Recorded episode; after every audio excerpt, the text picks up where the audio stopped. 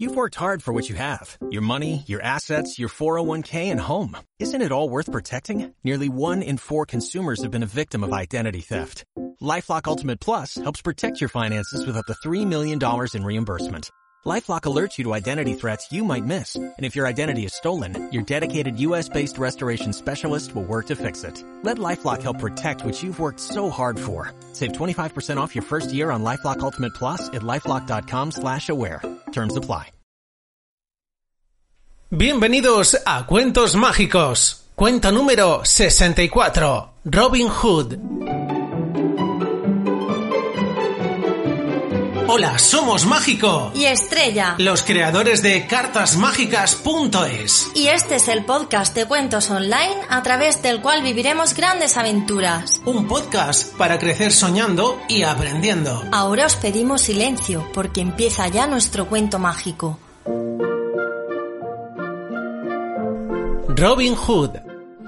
Érase una vez un valiente joven que habitaba en el bosque de Sherwood, Nottingham, llamado Robin Hood.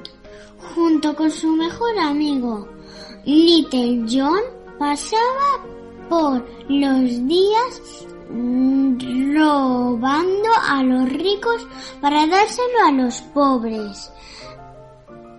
Robin Hood era conocido por ser el mejor arquero de Inglaterra y por ser también una persona justa y bondadosa que ayudaba a aquellos que más lo necesitaban. También era conocido por todos que el corazón del arquero era de la Lady Marian, por quien suspiraba mientras esperaba el momento oportuno para pedirle la mano.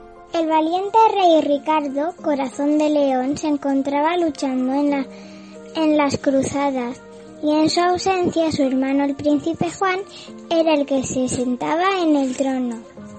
Juan era famoso por su gran avaricia y su crueldad trataba mal al pueblo y cobraba elevados impuestos, sobre todo a los más pobres. La mayoría ya no tenían con qué pagar, pero el príncipe era impecable y seguía recorriendo sus tierras junto con el sheriff de Nottingham para obligar a los campesinos a pagar los impuestos. La gente de los pueblos se moría de hambre y Robin Hood y sus hombres no podían permitirlo. Todo el que, que se enteraba de que el príncipe Juan había salido a recaudar las riquezas de los pobres campesinos iba rápidamente a decírselo a Robin. Este preparaba una emboscada, emboscada en algunos de los caminos del bosque de Sherwood y le robaba a Juan todo lo recaudado. Durante unos días se escondían y cuando el peligro había pasado volvían y repartían entre los pobres distintos tesoros. Robin cuidaba de las gentes de Nottingham y ellos lo apreciaban y protegían por ello. Enojado por los continuos robos que estaba sufriendo, el príncipe quiso tenderles una trampa. Con ese propósito organizó un concurso de tiro con arco, cuyo premio sería entregado por Lady Mariam. Robin Hood no pudo resistir la tentación y se presentó para evitar ser descubierto y detenido lo hizo disfrazado. De esa forma participó sin ser identificado. Haciendo honor a su fama y su habilidad, ganó el concurso. Una vez declarado ganador, desveló su verdadera identidad para burlarse del príncipe y aunque éste hizo lo imposible por intentar atraparlo, finalmente escapó audazmente ayudado por su amigo. En venganza, el príncipe Juan dio orden de captura contra los amigos de Robin. El sheriff de Nottingham consiguió capturar a algunos que serían ejecutados por alta traición al eh, día siguiente por la mañana. El príncipe sabía que Robin Hood intentaría salvarle, así que planeó una emboscada para deshacerse de él de una vez por todas. Pero Robin estaba al tanto de la trampa, así elaborando un astuto plan, él y Little John penetraron la fortaleza sin ser vistos.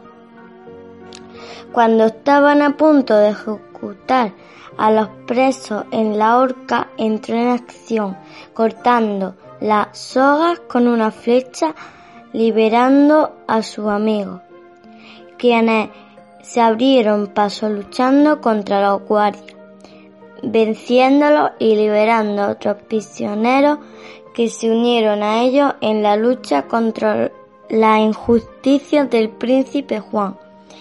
En la huida de nuestro héroe se vio rodeado por muchos guardias pero logró escapar con mucha habilidad y reunirse más tarde con sus compañeros. Durante un tiempo, los bosques estuvieron llenos de gente que vivía en ellos. No podían volver a sus casas, porque el sheriff había puesto precio a sus cabezas. Pero un día, por fin, el rey Ricardo regresó y fue informado de cómo se había comportado su hermano el príncipe Juan. El honorable rey restableció unos impuestos justos, dejó en libertad a todos aquellos que se encontraban presos y terminó con la persecución contra Robin y sus amigos. Y el príncipe Juan, el sheriff de Nottingham y todos aquellos que los habían ayudado fueron encarcelados por sus abusos continuados contra la humilde población de Inglaterra. Cuando todo volvió a la calma, Robin pudo por fin tomar por esposa a Lady Mariam.